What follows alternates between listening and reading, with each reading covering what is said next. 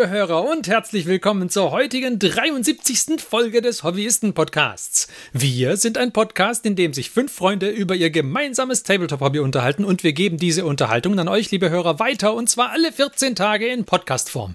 In euren Podcast-Client oder nach iTunes, nach Spotify oder nach Google Podcasts oder auf unsere Webseite oder wo auch immer ihr es geschafft habt, uns anzuhören. Und wir freuen uns wirklich sehr, dass ihr auch heute wieder dabei seid.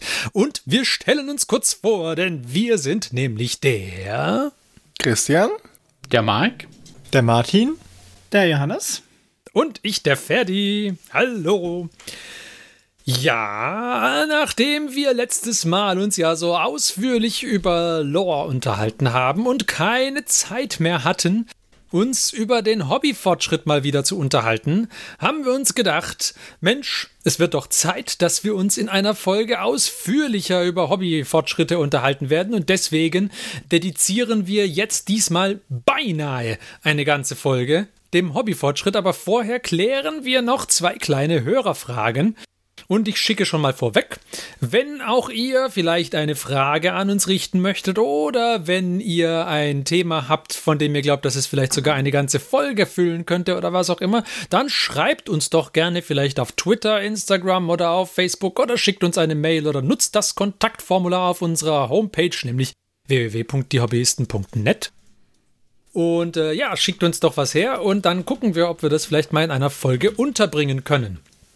So, und dann klären wir doch mal die Hörerfragen, bevor wir in unsere Hobbyfortschritte einsteigen. Und zwar das erste ist eine Frage, die ereilte uns, glaube ich, via Kontaktformular. Der Hörer Tobi fragt nämlich, ob wir uns mal etwas ausführlicher mit dem Thema Basing beschäftigen möchten. Und da muss ich sagen, Tobi, ja, wir möchten uns sehr gerne etwas ausführlicher mit dem Thema Basing beschäftigen. Tatsächlich haben wir das sogar schon mal gemacht nämlich in Folge 32. Oder? Richtig? Hobbyisten? 32? Ja. Kork for Korn. Ich glaube in 33 sogar nochmal. Ja, genau. 32 und 33 haben wir das schon mal gemacht, aber wir werden trotzdem auf einige von deinen Fragen eingehen. Aber wenn ihr ausführlich wissen wollt, was wir, naja, vor einer ganzen Weile über Basing gedacht haben, dann hört euch doch die mal an. Und jetzt lese ich einen kleinen Auszug aus dieser Mail vor, nämlich er hat mehrere Fragen, der Tobi. Äh, wie wirken Bases auf die Miniaturen? Was für Materialien nimmt man? Wie kann man das Hobby möglichst nachhaltig gestalten? Und was bedeuten Form und Größe für das Spiel? Ich möchte vor allem auf zwei Fragen kurz eingehen, nämlich wie wirken die Bases auf die Miniaturen? Da können wir kurz vielleicht ein paar Worte drüber verlieren. Und wie äh, können wir das Hobby möglichst nachhaltig gestalten? Zunächst mal, der Martin hat schon im Vorfeld von der Folge gemeint, er ist sich nicht so ganz sicher, ob wir vielleicht, ob wir wirklich die besten Ansprechpartner dafür sind, wie nachhaltig man das gestalten kann. Aber ich glaube, wir können da schon ein paar Worte drüber verlieren. Und zwar, wenn wir gleich bei der Nachhaltigkeit bleiben wollen. Also, ich meine, man kann natürlich allen Müll verwenden, um ihn auf die Base draufzusetzen. Aus den Spruce kann man immer irgendwas machen. Ich habe bei meinen Nighthorn zum Beispiel Kristalle draus gemacht. Und auch sonst bleibt ja häufig irgendwas übrig oder man hat irgendwelche Haushaltsgegenstände, die man dafür verwenden kann und für Basing eignet sich das wirklich wunderbar. Normalerweise. Bin schockiert, Ferdi. Das ist kein Müll. Das sind versteckte Möglichkeiten. Ja, ja, ja, natürlich. Nicht, nicht Recycling, sondern tatsächlich Upcycling. Genau, also da kann man echt viel machen. Also äh, Beispiel bei mir waren, wie gesagt, die Spruce, die ich benutzt habe, um daraus die ähm, Kristalle auf den Nighthorn Bases zu machen. Oder was ich auch gemacht habe, ist, ich habe Rindenmulch genommen, Rindenmulchstückchen, um sie dann schwarz anzupinseln und Felsen draus zu machen. Da kann man sich jetzt drüber streiten, ob das nachhaltig ist oder nicht nachhaltig ist. Ist wahrscheinlich besser, als sich die Felsen auszudrucken oder so. Also von daher würde ich schon sagen. Und was hat Johannes gemacht? Kork aus Korken zum Beispiel. Kork aus Korken. Es war, äh, glaube ich, etwas schwieriger als die anderen Möglichkeiten, aber auch eine gute Möglichkeit, wenn man Korken zur Hand hat. Den Weinkeller leer zu machen und gleichzeitig was fürs Hobby genau. zu tun. Genau. und man kann auch beides draus machen. Man kann also wirklich so Stückchen wegschneiden. Dann hat man so den gleichen Effekt, den, glaube ich, der Martin auch mit dieser Korkmatte erzielt oft.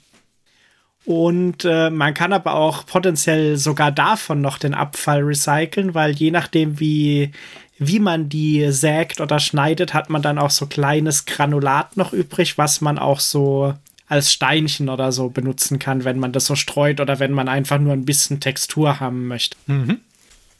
Haben wir sonst noch Vorschläge zum Recycling? Ähm, was ich schon gesehen habe und jetzt tatsächlich mal angefangen habe, so spaßeshalber nebenbei, ähm, wenn ich auf ein Bild warte oder ähnliches und gerade nichts Besseres zu tun.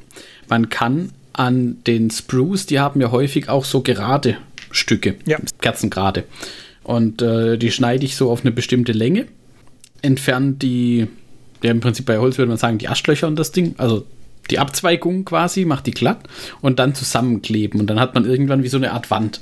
Und daraus lassen sich dann auch Barrikaden zum Beispiel machen oder sowas.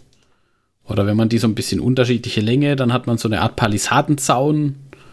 Wenn man dann ein bisschen, also auch äh, die Sprue Recycling, wobei ich bis vor kurzem tatsächlich aber meine Sprues auch eigentlich immer entsorgt hatte, nachdem sie leer waren.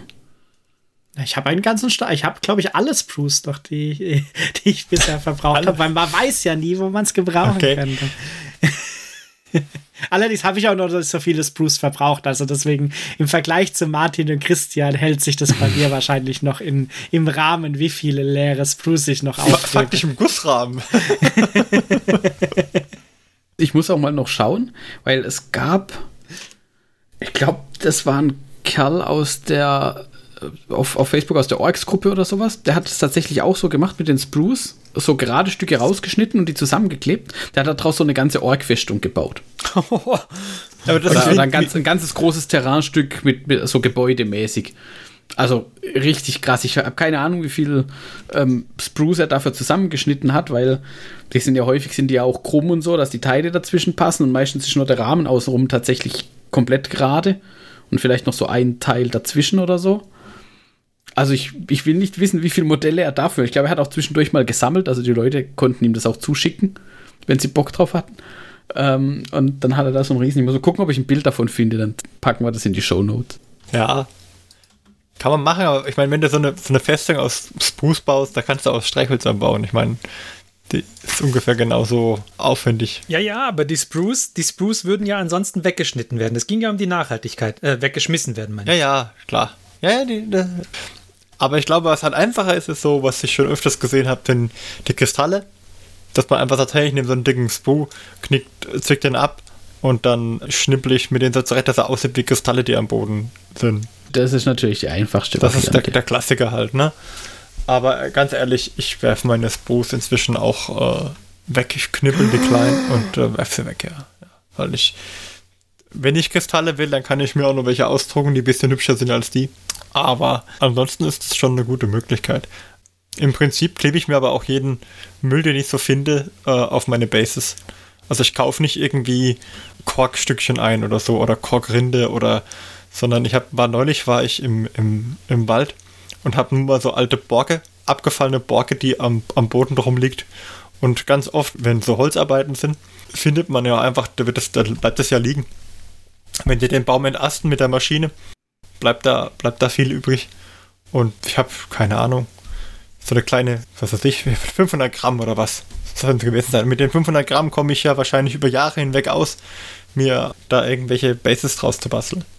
Und ich habe mir irgendwann mal, habe ich mir auch so richtigen Korkrinde tatsächlich auch gekauft, am, am Stück und habe die in 5 cm Stücke klein geschnitten sodass ich jetzt immer alle Felswände kann ich mit dieser Korkwand verkleiden. Ich habe mir einen Sack gekauft und diesen Sack habe ich seit ich weiß nicht mehr wie viele Jahren. Genauso wie mit Schiefer. Ich habe früher viel mit Schiefer gearbeitet auf den auf den äh, Bases und ich habe irgendwann habe ich mal, ich weiß nicht, ein Kilo Schieferbruch gekauft. Also als Abfallprodukt aus dem Schiefer Tafelproduktion oder Schieferzeugsproduktion, so schwarze kleine Steinchen. Die, die muss man halt dann mit dem Hammer zurechtklopfen. Okay, das ist ein bisschen unangenehm, aber im Prinzip äh, habe ich davon immer noch, auch wenn ich nie mehr so viel mit Schiefer arbeite, weil ich es einfach nicht mehr so, so angenehm finde. Mhm also du kannst alles verarbeiten. Es gibt auch Leute, die gehen zu McDonalds und holen sich die Eisstäbchen. Ob das dann nachhaltig ist, weiß ich nicht, als Balsaholzstäbchen oder ob diese Kaffeeholzstäbchen. Bei diesen Stäbchen oder bei Zahnstochern muss ich immer, ich weiß nicht mehr in welcher Serie das war, wo sie in irgendeine Fabrik reingehen, wo die Zahnstocher zerstört äh, gemacht werden und dann wird da so ein riesen Stamm eingespannt Und dann wird alles runtergefräst und am Ende ist genau ein Zahnstocher aus dem einen Stamm geworden. Ich weiß aber nicht mehr, wo das raus war. War das bei den Simpsons? War bei Simpsons oder Futurama, glaube ich. Eins Oder von beiden. das Klingt wie sowas, ja. ja. Gut möglich. Was ich auch noch cool finde, was ich schon viele coole Sachen gesehen habe und was, glaube ich, du auch schon mal erzählt hast, Martin, ist halt so aus Konservendosen, wenn man so irgendwie so ein Silo oder sowas bauen will. Ah, ja. Die habe ich tatsächlich schon gebaut. Oder alte Abflussrohre oder so. Also ne, nach Möglichkeit unbenutzte, aber ja. ja. Oder gesäubert zumindest, bitte. ja. Oder gesäubert, ja. Rohrverschnitt, also nicht, nicht, gebrauchte Abflussrohre, aber so Rohrverschnitt von, von Wasserleitungen ähm, ist ähm, auch prima. Aber tatsächlich habe ich das Konservendosen-Silo habe ich mal gebaut. Und zwar, das, das nimmt man einfach eine, eine alte Konservendose. Meine war Pfirsich. Gute Wahl, gute Also Wahl. da gab es dann halt irgendwie Reis oder Grießbrei und dann wurde die ähm, leer gemacht, die Pfirsichdose, und ausgespült, dann auf den Base geklebt mit Heißkleber. Und als Verzierung gab es dran, ich muss kurz überlegen, ich glaube eins, zwei Bits aus, von irgendeinem Panzerbausatz, also irgendwelche Drehrädchen, Ventile. Und zur Decke hoch ging ein Röhrchen. Also so ein Plastik, Plastikstrohhalm. Mal gucken, gucken ob es den heute noch gibt. Das ist schon bald 15 Jahre her, dass ich es gebaut habe. Weil man spart ja sogar noch Farbe. Man muss sie ja nicht mal mehr metallisch anmalen. Fa- Falls ihr also noch Plastikstrohhalme nutzt, dann könnt ihr die danach nicht wegwerfen, sondern das sind auch prima äh, Zuleitungen für solche ähm, Silos.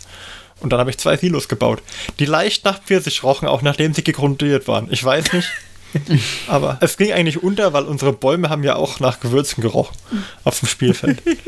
Ja. Die, die Bäume haben, Oregano-Dings drüber ja, ausgekippt. die haben mit Oregano beflockt, ja. Die haben lang gerochen. Und da wundert man sich, warum die Tyranniden vorbeikommen, weil der Planet so reif riecht.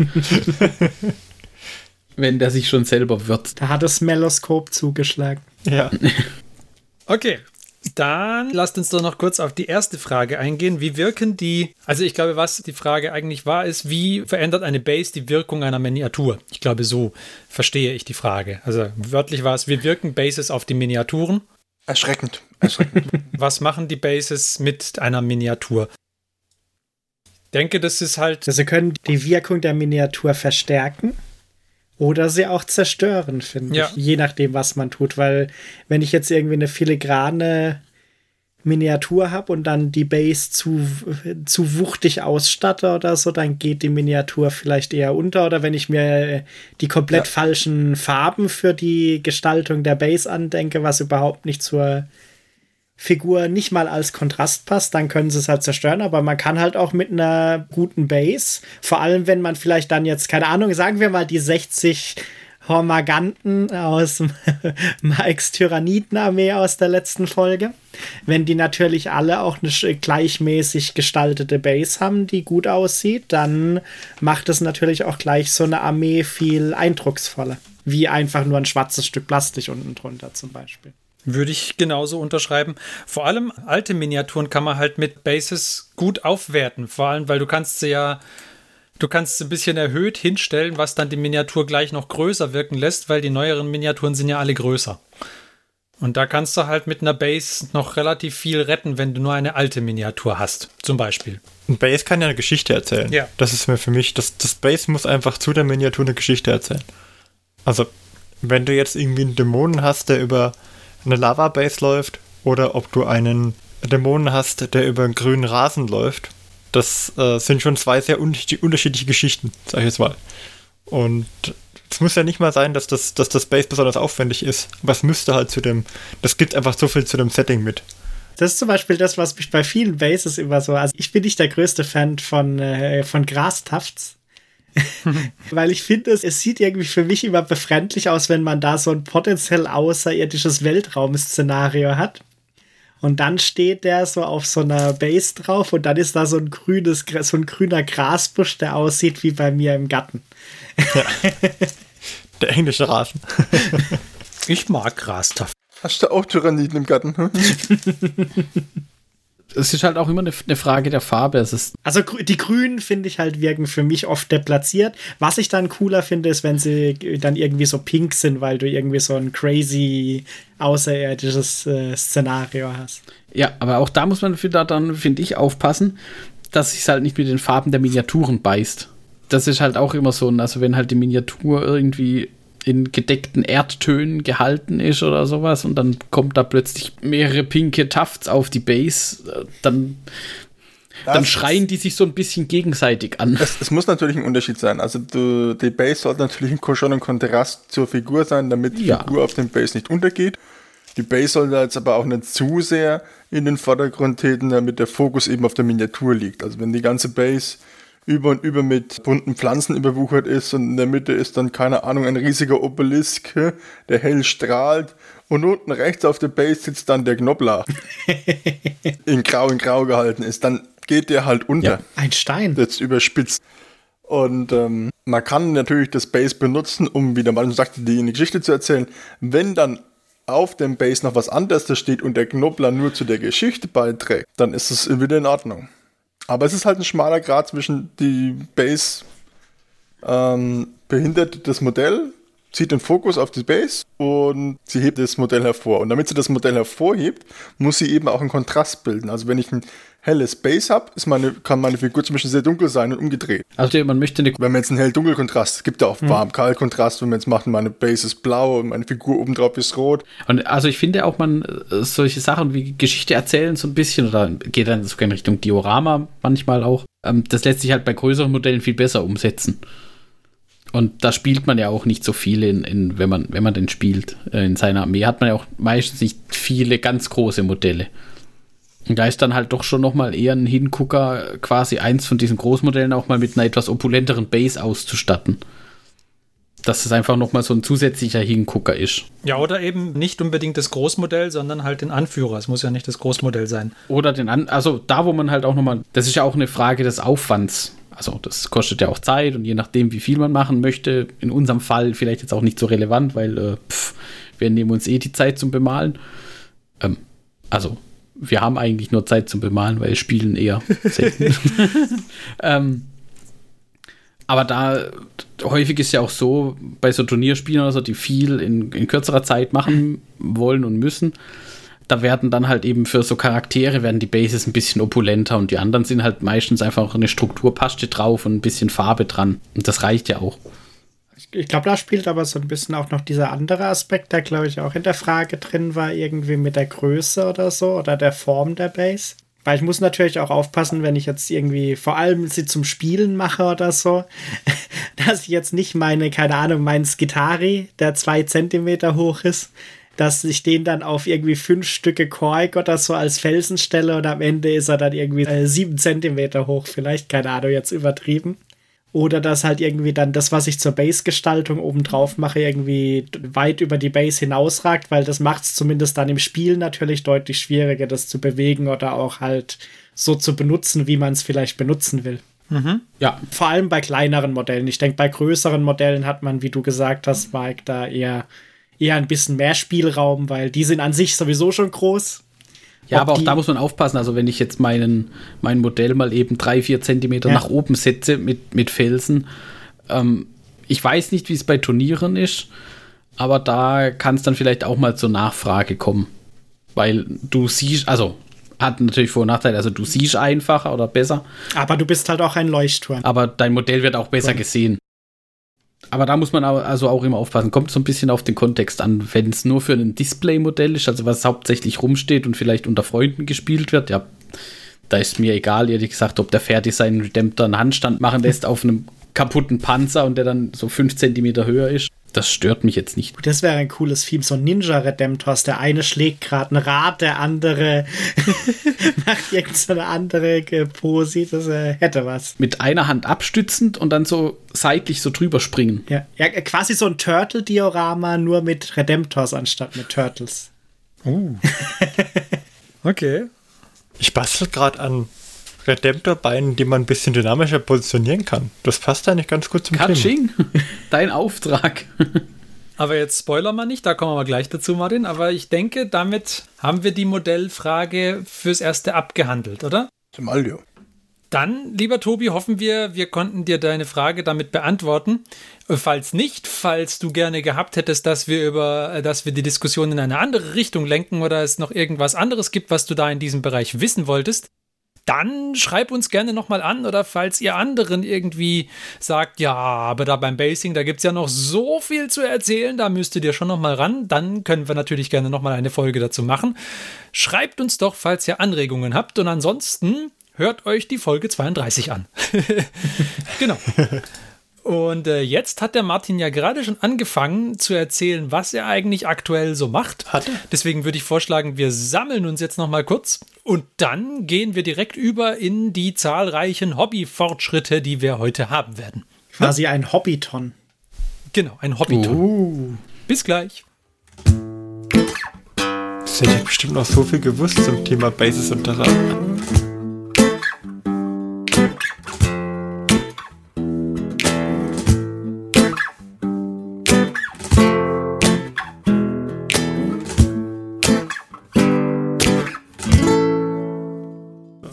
Und da sind wir wieder. Und wie angekündigt, hat der Martin Dinge getan. Und was genau erzählt er uns jetzt als erster Hobbyist mit Hobbyfortschritt selber? Oh je, Dinge getan. Das klingt so aufwendig, als hätte ich viel gemacht. Ich habe tatsächlich hauptsächlich alle meine äh, World Eaters fertig gebaut und dann ähm, grundiert. Also zumindest einen Teil grundiert. Ich habe 51 Berserker grundiert. Qua quasi nix. Ja. Und gebased, oder? Und gebased. Ja, ich habe vor allen Dingen die, die Bases waren aufwendig. Weil ich hatte ja ähm, eine Con-Dämonenarmee und deren Bases waren relativ einfach nur Plastikbase, abgeschliffen, Kork drauf, Dämonen drauf, fertig. Also dann halt bemalt. Der Rest macht die Farbe zu dem Kork dazu. Das war nur die Plastikbase mit einem Stückchen Kork. Das war sehr einfach. Stellenweise war es ein bisschen zu einfach. Und dann dachte ich mir, okay, für die World Eaters, die möchte ich dazu passend haben. Aber gleichzeitig möchte ich ihnen vom Base her noch ein bisschen mehr dazugeben. Also wollte ich noch so Geröll und Steine haben. Und schon immer so einen Übergang zwischen Geröll und Steine zu dem Lava Base hin. Und dann hatte ich mir aus Überresten von Gipsguss, habe ich mir mit einem Seitenschneider, mit einem sehr alten Seitenschneider, also keinem neuen, einem sehr alten Seitenschneider habe ich mir ähm, kleine Steine zu Fliesen zurechtgeknipst und habe die dann auf, die, auf den Kork draufgeklebt, sodass es so aussehen würde, als würde das ein Fliesenboden sein, der zerstört ist. Und auseinandergerissen. Dazu habe ich so ein bisschen geguckt, dass die Ausrichtung der Fliesen ungefähr mh, gleich ist auf den unterschiedlichen Korkstücken, sodass es aussieht, als wären es mal zusammenhängende Stücke gewesen.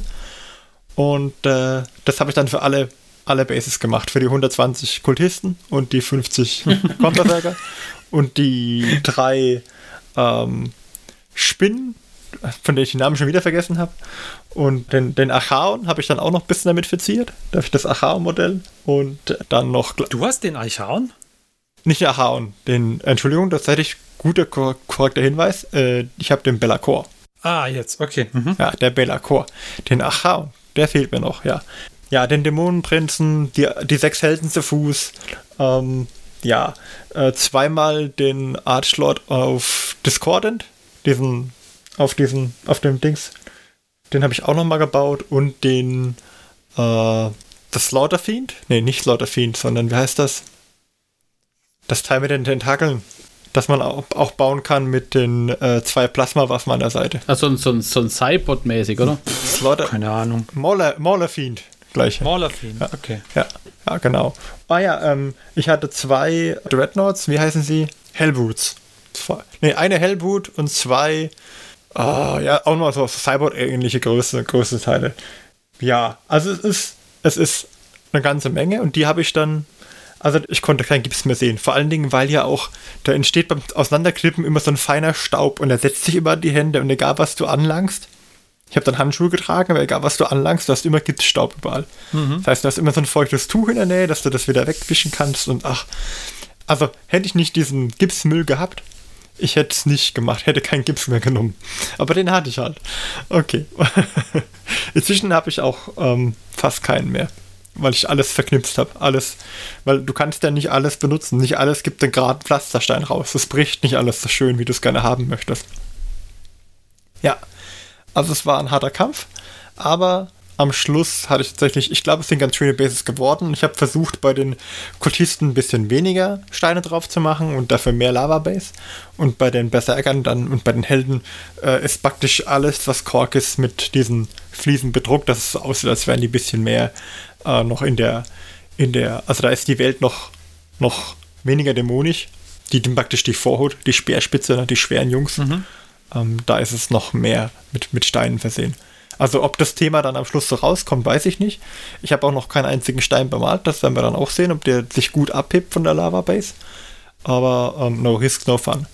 Und dann habe ich alle, die Jungs, die hauptsächlich aus Rüstung bestehen, habe ich dann alle Gold grundiert.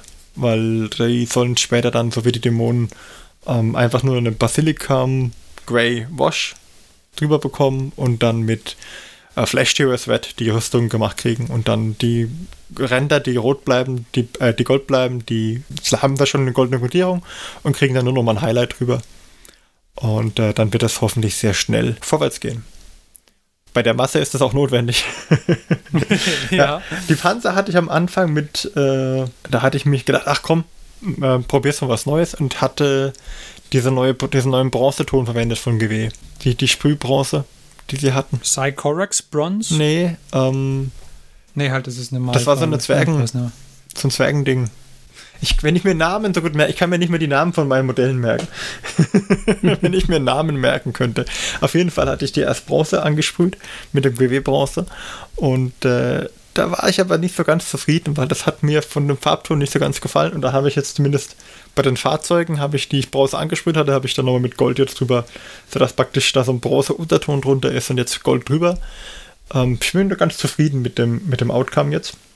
Und es hat auch geklappt, dass die, das Gold, das Retributor-Gold, das trägt nicht so dick, dick auf, sodass es jetzt nicht irgendwie aussieht, weil es sind jetzt teilweise, die wurden ja erst schwarz grundiert, dann Bronze und dann jetzt noch mit Gold. Also es sind jetzt drei Schichten Grundierung drauf, Sprühgrundierung. Okay. Und äh, man sieht es ihnen aber nicht an. Das ist in Ordnung. Aber das, das klingt auch schon nach so einem bisschen äh, quasi schon ein Shade, ja, ja. ein also Shade dabei. Ein bi- bisschen ist es, aber nicht, nicht die Welt. Das, Bron das Gold ist schon sehr stark. Also da geht das Bronze recht unter drin. Ich denke, richtig cool wird es erst, wenn die ihren ersten ähm, Basilikum. Basilicanum, nicht Basilikum. Basilicanum Wash haben. ah, den Namen. Das wird ein interessantes Aroma zum Schlachtfeld hin. Ja, ja. Ja, ja, ja. Hm, hast du gekocht? Nein, gespielt. Aber mein größtes Problem war eigentlich, dass immer, wenn ich was gebaut hatte und dachte, jetzt bist du fertig, habe ich noch irgendwie was anderes gebraucht und dann habe ich noch ein zweites Modell draus gebaut. Also so, bei dem Lord des Korten hatte ich ja zwei Stück und ich wollte die ein bisschen unterschiedlich machen, weil du kannst die ja nur irgendwie gleich bauen. Du kannst zwar leichte Variationen in Bewaffnung machen, aber ansonsten sehen die sich, egal wie du sie baust, sehr, sehr ähnlich aus. Und dann wollte ich also den Kopf tauschen mit einem äh, von den, von den Skullcrushern. Ähm, und ich wollte einen Skullcrusher haben, um den Reiter auch auszutauschen. Jetzt habe ich keinen Skullcrusher bekommen, also habe ich mir einen Lord Karanak geholt, weil ich dachte, ich kann den Reiter austauschen. Das hat aber nicht so gut funktioniert. Im Endeffekt habe ich dann trotzdem noch so einen Kopf von einem Bloodcrusher Juggernaut ähm, benutzt, um das auszutauschen, aber äh, der Lord Karanak wurde ein komplett eigenständiges Modell, wurde auch ein, ja, ich weiß ja nicht, als was ich ihn spiele, auf Lord of Juggernaut wahrscheinlich. Ja, auch ein Kornberserker auf dem Juggernaut wird es dann. Hat sich so ergeben, dass ich dann irgendwie doch noch das Modell auch noch umgebaut habe. Aber man wird halt nicht fertig, wenn man immerzu nur baut und nie bemalt. Ja. Das ist so mein Problem. Also ich habe bisher nur grundiert, weiterhin. Aber das war ja schon beim Elder Kill Team, das ist immer noch grundiert, ähm, der Fall. Ich hoffe, es geht demnächst in die nächste Phase. Wir werden einen großen Airbrush-Tag haben und vielleicht machen wir dann nochmal eine Airbrush-Folge ähm, über die Geheimnisse des Airbrushens, Ja. wenn dieser große Airbrush-Tag mit zu Ende ist. Mit Live-Aufnahmen, wie der Martin seine Airbrush endgültig in meiner Mülltonne versenkt. Ich wollte gerade sagen, wir lassen heimlich den Schnitt laufen. Ich stelle mich für eine Videodokumentation so im Reality-TV-Style bereit. Ich dachte, es ist mehr so Blair Witch. Es blubbert schon wieder. Es blubbert. Oh ja, so so einer ich, äh, mir hängt dir so eine GoPro um, während du das Ganze äh, machst. Äh, Arbeitstitel Rage Quit. Ja, man hört, man hört im Hintergrund nur so sehr, sehr gestresstes Atmen. Dann ist das das schwere getragenes Seufzen. Ja. Nein, also ich habe mir eine neue Pistole besorgt, eine günstige, um, weil ich muss ja jetzt 120 ähm, Jungs schwarz grundieren und dann weiß nehmen. Von daher, wir werden sehen, wie das läuft. Die 50 Berserker sind schon golden. Das haben wir schon mal erledigt. Ich bin gespannt. Was hast du denn für eine Pistole jetzt gekauft? Ah, keine Ahnung. Ähm, warte, es rumpelt kurz. Also, ich habe mir eine AK Interactive ähm, Airbrush Basic Line 03er geholt, Dual Action. Aha.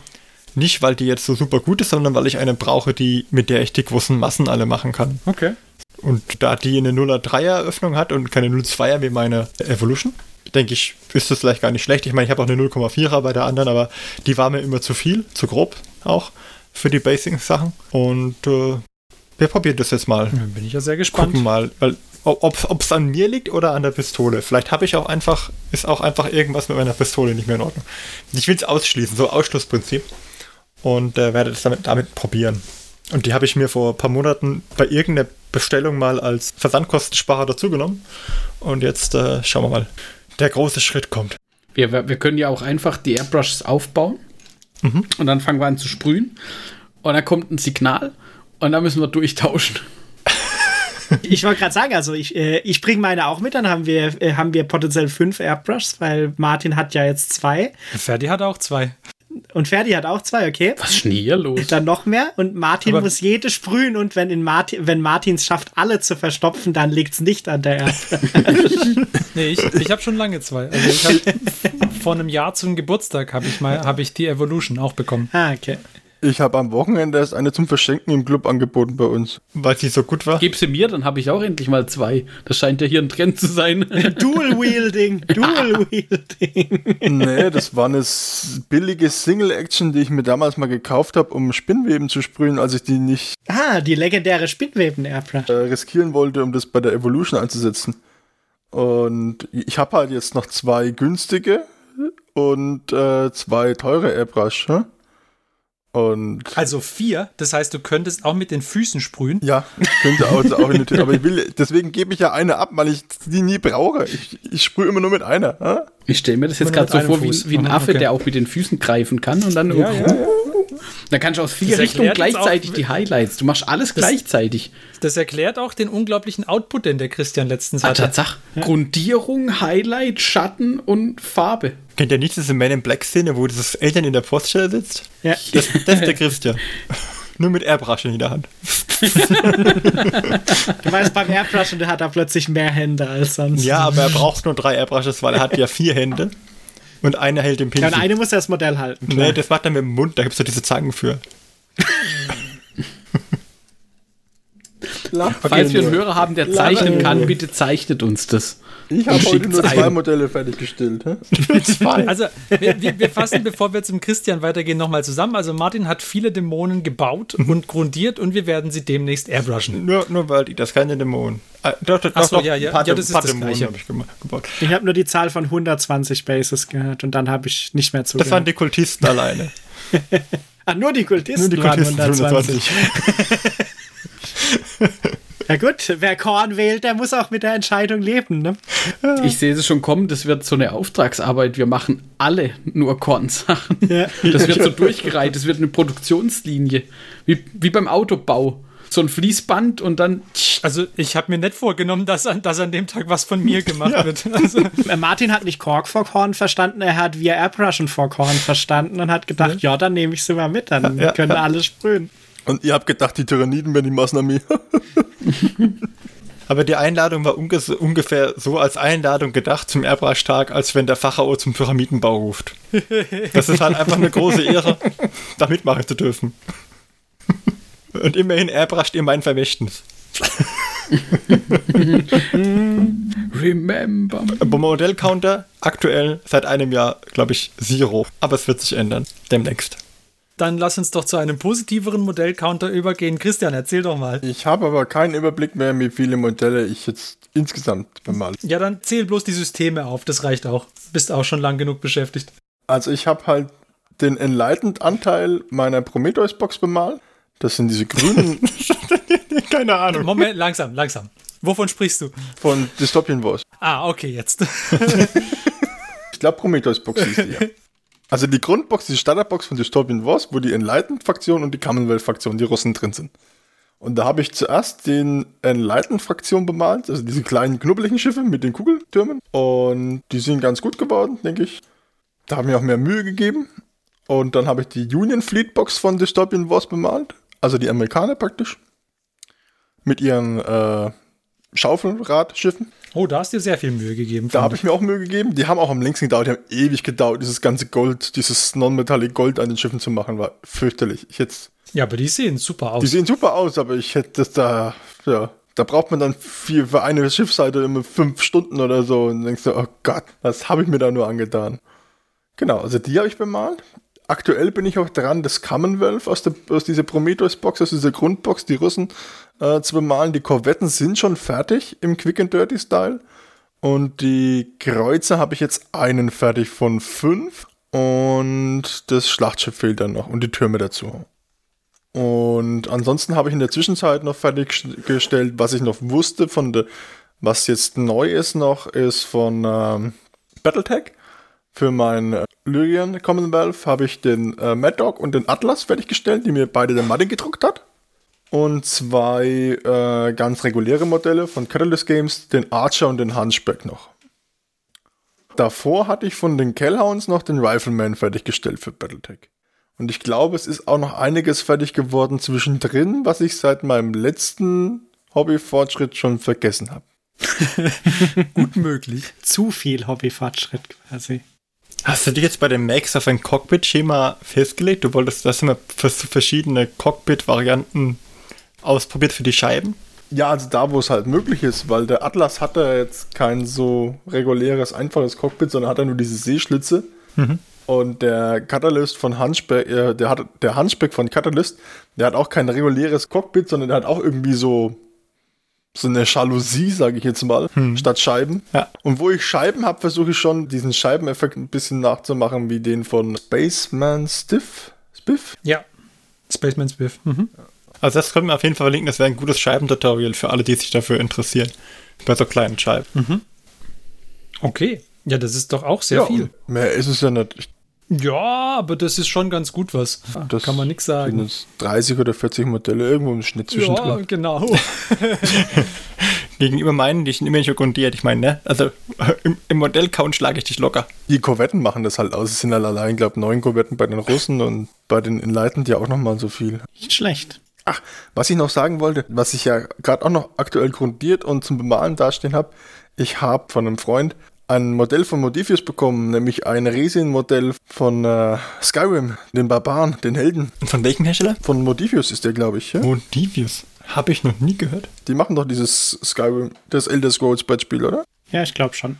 Von denen ist zumindest Fallout und ich glaube, die haben auch genau. die andere Lizenz. Und die machen das, ja. Die machen ah, diese, okay. die machen ja auch die, die uh, Star Trek Sachen. Ah, okay. Der ist aber bisher nur grundiert. Ich glaube, ich fand die damals lustig, weil die ja so einen Heavy Metal Umlaut in ihrem Namen haben oder zwei. Die Modifius, weil die werden mhm. ja, glaube ich, mit Ö und Ü geschrieben auf ihrem Logo. Und sie haben auch das Spiel Achtung, Ausrufezeichen Cthulhu im Angebot. Richtig, von denen ist es Achtung, Cthulhu. okay. Ja, Marc, dann erzähl du doch mal noch ein bisschen. Ui, lass mich kurz überlegen. Also unter 120 Modellen kommst du jetzt hier nicht raus. ja, dann dürften wir ein Problem haben, tatsächlich. Glaube ich nicht, du hast ordentlich gemalt. Ja, es ist schon ein bisschen was zusammengekommen. Allerdings nicht in der Region eines Christian. Müssen wir mal realistisch betrachten. Ich glaube, von meinem großen Airbrush-Tag habe ich schon erzählt, das letzte Mal. Und ich habe dann von dort ausgehend ein bisschen weitergemacht. Ich hatte ja damals ein langes Wochenende genutzt, um viel zu airbrushen und viel Grundfarben aufzubringen. Und, und ich habe dann entsprechend einfach das genutzt und Modelle von diesem Tag dann irgendwann auch mal fertig gemacht. Unter anderem bei den Necrons ein bisschen weitergemacht. Der, ähm, wie hieß denn der? Dieses Krieg der Welten-Dingens. Mhm, der Läufer. Der Läufer, genau. Den haben wir mal ähm, noch fertig gemacht den Senior Skorpek. Den haben wir auch. Ai, den gibt es auch. Eieiei, soy Senior Skorpek. Und dann macht er dich mit seinen komischen Klingenfingern kaputt. So ungefähr läuft es dann ab. Das war auch ein, ein sehr cooles Modell, hat, hat mir sehr gut gefallen. Hat gefühlt so die richtige Größe, um ein bisschen was zu machen, dass es gut aussieht, aber so, dass es noch nicht irgendwie zur Arbeit in Anführungszeichen ausartet, den zu bemalen. Mhm. Okay. Ach ja, irgendwann hatte ich es auch mal geschafft, noch Flayed Ones, die neuen der Necrons, diese Klingenhäuter, äh, Infanterieeinheiten, um käuflich zu erwerben, zu einem angenehmen Preis. die gab es ja mal in dieser Kill-Team-Box mit den Necrons, waren die dabei und danach kamen sie als Einzelbox und da wollten sie für fünf Stück, glaube ich, 40 Euro.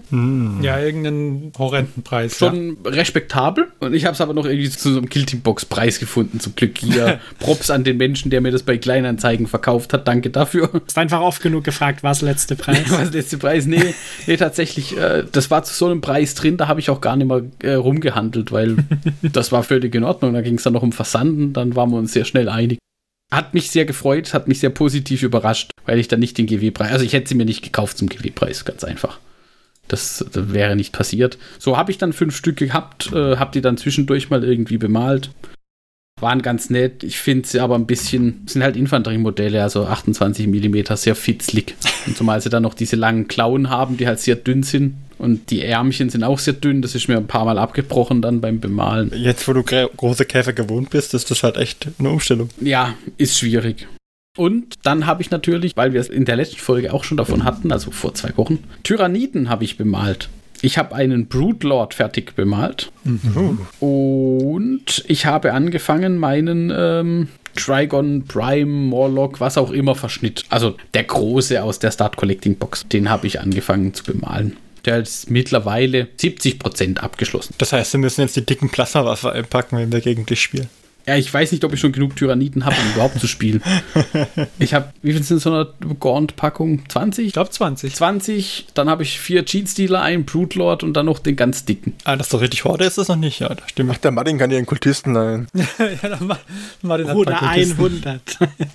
Da fehlt noch ein bisschen was für Horde. Um ehrlich zu sein, ich habe keine Ahnung, wie viel Jeans-Stealer ich habe. Also nicht nur von der Armee, es ist ein Jeans-Stealer Kult, sondern wie viel Jeans-Stealer direkt. Ich habe aber aufgestockt, also umgebaut habe ich hier noch ein paar rumliegen. Es gab, als vor ein paar Monaten ist es, glaube ich, jetzt auch schon her, diese äh, furchtbare äh, Flut war, hat danach der Taschengelddieb ein paar von diesen Battleforce-Boxen verkauft, die er noch auf Lager hatte, um den Erlös zu spenden. Und dann habe ich mir gedacht, äh, Pile of Shame vergrößern und was Gutes tun. Und habe tatsächlich noch eine Tyranniden-Box erstanden, so eine Tyranniden-Battleforce. Okay, ja, dann. Nice. Ja, wenn du die anmalst. Wenn die angemalt sind, tatsächlich, dann dürfte eine spielbare Armee dabei sein und auch schon so ein bisschen Hortegefühl. Cool. Ich habe auch schon angefangen zu bauen und ich werde zum Airbrush-Tag, falls wir vor lauter Berserkern dazukommen, auch was davon mitbringen. Gucken, ob wir was schaffen. Ja. Berserker. ja, mal schauen, mal schauen, wozu wir so kommen. Ja, ja, ja. man, man wird sehen. Ich, ich bin vor allem mal gespannt. Ich würde bei der Airbrush dann, an dem Airbrush-Tag würde ich auch gerne mal ausprobieren. Ich grundiere die ja mit, mit Sentry Dust, also so einer hellen Sandfarbe und dann kommt eine Kontrastfarbe drüber. Und ich würde mal interessieren, wie gut das mit der Airbrush funktioniert. Weil ich die bisher eigentlich immer, ähm, die Grundierung kam aus der Dose und die Kontrastfarbe kam dann halt mit dem Pinsel schön großzügig, flatsch, flatsch, flatsch drauf. Also nicht irgendwie groß über eine Palette und verdünnen und weiß ich was bei dem Kontrastzeug, sondern halt Pinsel rein, dann drüber geschmiert im Prinzip. Das werden wir rausfinden, weil ich habe zwei Count as Predators. Ähm, da würde ich mal das Basilicanum Grey mit der Airbrush auftragen und auch den Rotton dann. Von daher können wir da mal aus. Genau, da bin ich, da bin ich mal gespannt, wie, wie sich das dann, wie das funktioniert. Bevor du bei dir was kaputt machst, können wir bei denen probieren. Ach, pff, Tyranniden, dann sind sie halt mal genetisch ein bisschen äh, Ding wie ein Albino quasi ein Ja, Gendefekt. Ist er halt mal ein bisschen andersfarbig, das ist dem Schwarm egal. Wird ja nachher sowieso aufgegessen, von dem her. Gut, gut. Und weil wir das noch nicht genug waren für die ganzen verschiedenen Fraktionen, habe ich noch ein bisschen an den Tau weitergemacht. Ach, Wir haben ja schon festgestellt, ich bin so Hobby-Schmetterling-mäßig unterwegs. Ich muss immer da und dann dort noch was. Und am besten auch immer mehrere Sachen gleichzeitig auf dem Tisch, dass man sich immer abends aussuchen kann. Ich weiß gar nicht, was das ist. Ja, gell. ist aber schön, wenn man sich hinsetzt an den, an den Hobbytisch und sich überlegen kann, na, worauf habe ich denn heute Bock? Und dann denkt man sich, ja, heute mal ein bisschen Tau, ja, heute mal ein bisschen Necron. Ach, siehst du, ich habe für mich noch Miniaturen von Super Fantasy Ball bemalt. Ja? Guck, und da fällt es ihm auch wieder ein. Genau, ich habe bei den Tau war das der ähm, Droneport, heißt das Ding, glaube ich. Dieses runde Schwebedings. So eine Plattform im Prinzip. Da können Leute draufstehen. Funktioniert, glaube ich, auch als offener Transporter. Und man kann Drohnen anhängen. Was sonst? Ja, ich fand das Modell cool. Keine Ahnung, wie sich spielt, ist mir eigentlich egal, aber das Modell sieht cool aus. Das hat mir, hat mir vollkommen ausgereicht. Sehr schön. Das ist ja aber doch einiges geworden. Ja, würde ich schon sagen, ja. ich finde es beeindruckend, was für Mark für ein Output hat. Ich finde auch. Sehr stark. Ja, Ferdi, was ist denn mit dir? Hast du was gemacht? Ich habe nicht so viel, ähm, was ich gemacht habe, was ein großer moralischer Sieg war, sozusagen. Ich habe die Geisterarmee fertiggestellt. Yay. Da war ja nicht mehr viel übrig. Da war ja nur noch die Grimghast Reapers. Waren es die Grimghast Reapers? Nein, die Blade. Grimghast, Grimghast Reapers oder Bladegeist Revenant? Ich glaube, die Grimghast Reapers waren noch übrig, die mit den Sensen. Genau, da hatte ich noch ein paar übrig und da habe ich mich dann irgendwann einen Abend hingesetzt und gesagt, so, jetzt wird es aber endlich mal Zeit, dass die fertig werden und habe sie fertig gemacht und jetzt ist die Armee tatsächlich fertig. Ich habe nicht vor, ihr jetzt in absehbarer Zeit irgendwas hinzuzufügen. Sie sind durch. Muss mal gucken, vielleicht mache ich für die Folge noch einen schönen Armee-Shot, wo sie alle mit drauf sind. Ein Jahrbuchbild. Ja, ein Jahrbuchbild, genau. Aber jetzt eine, eine Frage dazu. Hast du irgendwie so eine, eine Erschütterung der Macht gespürt oder nee, was ist passiert, als eine Armee vollständig fertig war und quasi nichts mehr unbemalt oder in Packung rumlag? Ja, doch, halt. Es, also ich, ich habe noch Zeug, was unbemalt ist, aber ich habe es nicht vor, noch für die Armee zu machen. Also es sind zum Beispiel noch, ich hatte einmal fälschlicherweise welche gekauft, die schon in kompletter Mannstärke in der Armee drin waren. Die werde ich nicht mehr bemalen da dafür, weil macht auch keinen großen Sinn eigentlich. Und dann habe ich noch zwei Endless Spells, die ich aber auch nicht bemalen werde, weil die mir nicht gefallen. Die werde ich eher für die Bits irgendwann anders mal verwenden für irgendwo. Mir hatte bei den Endless Spells nur die große Sense gefallen. Aber es war ein sehr gutes Gefühl, diese Armee fertig zu haben. Doch, muss ich schon sagen. Ja, ne? Es hinterlässt immer so ein kleines nagendes Loch, das mit mehr gefüllt werden will. Nee, nee, wirklich nicht. Und hier sehen wir den Unterschied zwischen Tyranniden und anderen. Aber wenn dich diese Geister aus ihren großen Augenhöhlen anschauen, Ferdi. Ja, was ich äh, dann gemacht habe, nachdem ich das mich da dazu durchgerungen hatte, weil ich hatte wirklich letzte Zeit wenig Bock auf, äh, auf, auf Hobby und Bemalen, ähm, dann äh, kam es wieder so ein bisschen und ich habe wieder angefangen, ein paar Space Marines zu bauen. Und jetzt habe ich aus der Shadow Spear Box mal wieder was zusammengebaut, nämlich drei Suppressors. Das sind die mit den obszönen Kanonen. Ach, diese Fliegenden, wo man Angst haben muss, wenn sie schießen, erstmal fünf Meter nach hinten. Genau die. Und den Psyker. Äh, Librarian, oder? Librarian mit Phobos-Rüstung, genau. Und bei dem hatten mich noch ein paar Sachen gestört, nämlich der hatte, so wie er aus der Packe kam, immer so Dämonenkopfartigen Anhänger und Schulterverzierungen und so drauf. Die habe ich ihm alle weggemacht. Die fand ich blöd. Das heißt, der hat die jetzt alle nicht mehr drauf und sieht etwas sauberer aus. So gefällt er mir besser. Genau, das habe ich noch gemacht. Und sonst nicht wirklich viel, ne. Also bei mir gar nicht viel zu verzeichnen. Aber ich meine, du hast eine Armee fertiggestellt. Das ist, Ich habe eine Armee fertiggestellt, natürlich. das ist auf einem ganz anderen Level. Das habe ich bisher noch nie geschafft in einem Hobbyfortschritt. Riesiger grüner Haken auf deinem Hobbyzeugnis. Portfolio. okay, ja. In deinem Halbjahresbericht steht jetzt drin, hat eine Armee fertiggestellt. Häkchen. Hm, stimmt. Okay, gut. Jetzt fühle ich mich besser. Dankeschön. ja, dann sag doch du mal, Johannes, noch. Wenn du schon wenig gemacht hast, habe ich noch weniger gemacht. Oh, Schockierend. du hast Zeug gedruckt, oder? Ja, ich bin in eine andere Richtung eingestiegen. Aus dem 3D-Druck. Ich habe mich mehr um funktionale Modelle gekümmert. Also eher so richtig CAD und Clip-on-Halterungen für Zeug. Und da habe ich festgestellt, dass es deutlich schwieriger ist, als äh, so Modelle zu ein bisschen Mesh mixen oder so. Und parallel habe ich probiert, meine Drucker auf mehr Genauigkeit zu optimieren, damit ich vielleicht zum Beispiel solche Sachen wie die Printable Scenery Sachen, die wir noch nicht gedruckt haben, mit ein bisschen feinerer Auflösung drucken kann. Also, weil sie, es waren zwar bisher schon, fand ich gut, also so wie Ja, die, die, die ich dir gedruckt habe, auch. Bis auf, dass das Filament bei dem einen nicht so geil war. Ja, aber das sieht man im fertig angemalten Modell kaum. Aber das lag am Filament eher, genau. Aber ich wollte gerade für so die organischeren Sachen, für die Gloomspite Gits, da hatte ich mir ja diesen Loon Shrine mal gekauft. Und ich finde, da hat man es doch an manchen Kanten Ei gesehen, dass die Auflösung noch nicht so perfekt getuned war. Und das hat, konnte ich leider bisher auch noch nicht mit Schmiergeln genug beheben. Da bin ich allerdings nicht so weit gekommen, weil der Drucker, äh, den ich günstig geshoppt habe und mir eine genauere Auflösung erhofft habe, sehr viel Probleme bereitet habe und ich jetzt die ganze Zeit eigentlich eher am 3D-Drucker debuggen war. Und es leider wahrscheinlich auf den zweiten und vielleicht dann hinterher noch dritten Support-Kontakt und Warten auf Ersatzteile aus China hinauslaufen wird. Oh. Okay. Weil le leider scheint es so zu sein, dass 50% der Leute, die den haben, keine Probleme haben und die anderen 50% haben die Probleme, die ich habe. Oh nein. In verschiedenen Varianten. Und es ist leider auch kein generisches Teil, das heißt, man ist auf Herstellersupport angewiesen für dieses Teil. Das ist blöd. Aber wenn es jetzt nach den zwei Ersatzteilen immer noch nicht funktioniert, werde ich wahrscheinlich einfach einen Umbau wagen, um es auf ein generisches Teil umzubauen und dann mhm. sollte es hoffentlich auch gehen. Also da nicht so viele Hobbysachen gemacht, sondern nur Vorbereitungen für zukünftige Hobbysachen und halt so praktische Sachen vielleicht. Was ich aber tatsächlich gemacht habe, ich habe ein bisschen Hobby, äh, äh, zukünftigen Hobbyfortschritt vorbereitet. Du hast Modelle gekauft? Nein, tatsächlich nicht. Aber ich habe Modelle aus Spruce gelöst und entgratet ein bisschen. Oh. Ah. Aber noch nicht zusammengeklebt. Welche denn? Und zwar habe ich mal die Catafron Destroyers, die ich schon lange in einer Box rumliegen habe, fast ready gemacht. Also kleben muss ich sie noch, aber dann sind sie zumindest ready, um auch da mal was gemacht zu kriegen. Und wer weiß, vielleicht werde ich sie zum Grundieren mitbringen. Wer weiß. Mhm. Mhm. Und ich habe mal meine Imperial Nightbox hervorgeholt. Nein. Oh. Die aus ganz vielen in verschiedenen Zuständen des Teilassemblies zusammenbauen besteht. Und dann habe ich mir wieder überlegt, wie ich dieses eine Ding magnetisiere und ich habe mich immer noch nicht getraut, die Säge anzusetzen. Muss ich mich doch überwinden, die Säge an diesem einen Stück anzusetzen. Aber da habe ich zumindest ein paar Ärmchen und Beinchen und so kleinere, kleinere Teile zu größeren Teilen ein bisschen mehr zusammengesetzt. Und es sieht jetzt schon fast wie ein voller Unterkörper eines Imperial Knights aus. Das cool.